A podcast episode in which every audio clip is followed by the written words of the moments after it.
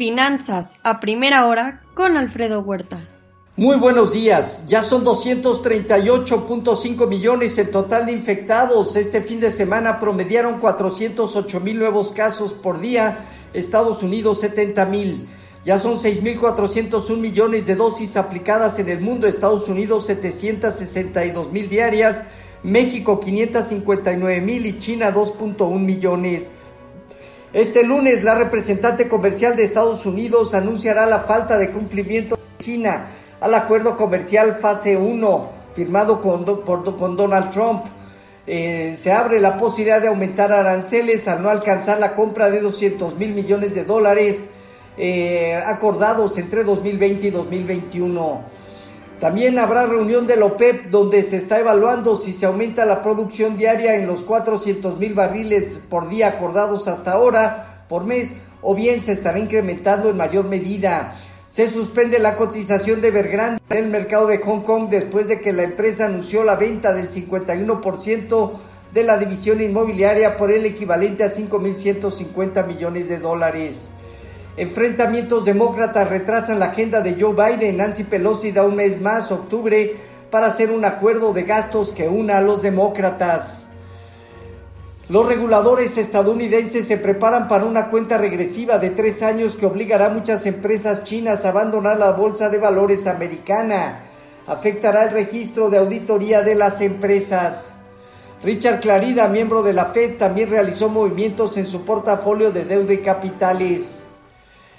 American Airlines, JetBlue y Alaska Airlines les comunican a sus empleados que de acuerdo a reglas federales también deben vacunarse. Ya vieron resultados de United Airlines. Pandora Papers exhibe fortunas y secretos financieros de la élite mundial, incluida la mexicana. El presidente Andrés Manuel envió reforma eléctrica para darle más impulso y valor a CFE y fijar condiciones para los generadores privados. Se pondrá a prueba el voto ciudadano del pasado 6 de junio, especialmente para los miembros del PRI, y también hay una falta de acuerdo y compromiso con el TIMEC. En Asia Pacífico, sesgo negativo ligeramente, Hong Kong abajo 2.2%, Japón 1.1% negativo, China sigue feriado.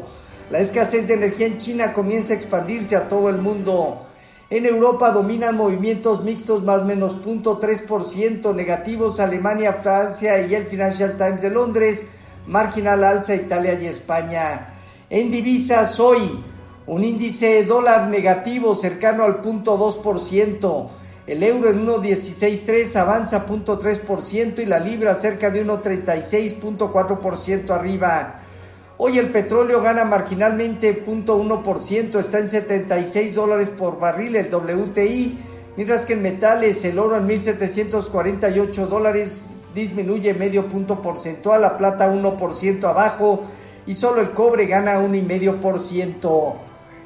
El viernes pasado se dieron cierres positivos en las bolsas de Estados Unidos ante las noticias de la píldora fabricada por Merck para reducir hospitalización a personas no vacunadas. La acción aumentó más del 9%.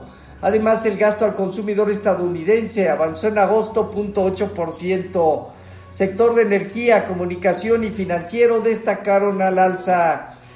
Tesla entregó 243.700 vehículos en el tercer trimestre arriba de lo esperado. Johnson Johnson buscará eh, autorizar a la FDA para la vacuna de refuerzo. Así, el Dow Jones eh, parte de los 34.326 eh, unidades, teniendo hacia los 35.050 unidades el inicio de una resistencia o la extensión de baja hacia los 33.330 unidades, promedio de 200 días.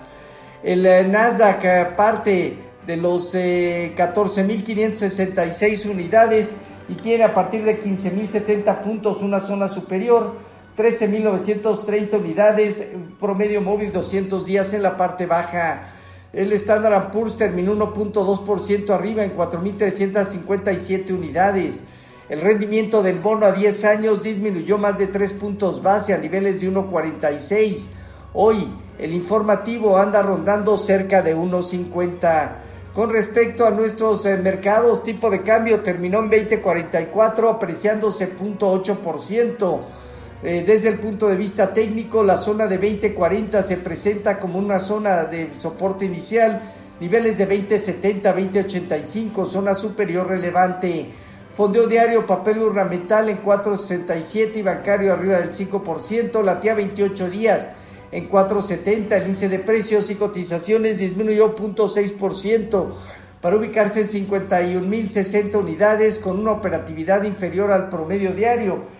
El principal indicador tiene entre 52 y 53.500 puntos zona superior y la parte baja alrededor de 50.800 a 49.500 unidades zona de soporte.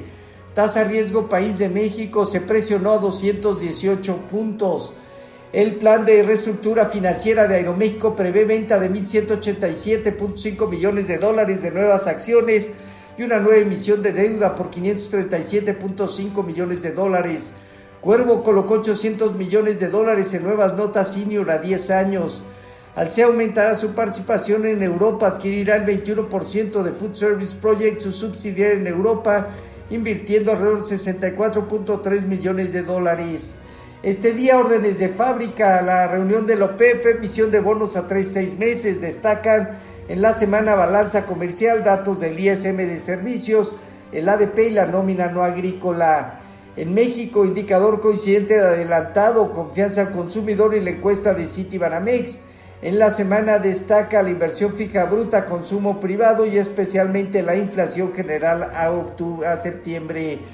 Los eh, futuros prácticamente se mantienen entre 0.4 y 0.6% abajo Dow Jones, Standard Poor's y Nasdaq Tipo de cambio 20.54 a la venta, 11 centavos al alza, el 0.5%. Así, finanzas a primera hora con lo más relevante hasta el momento.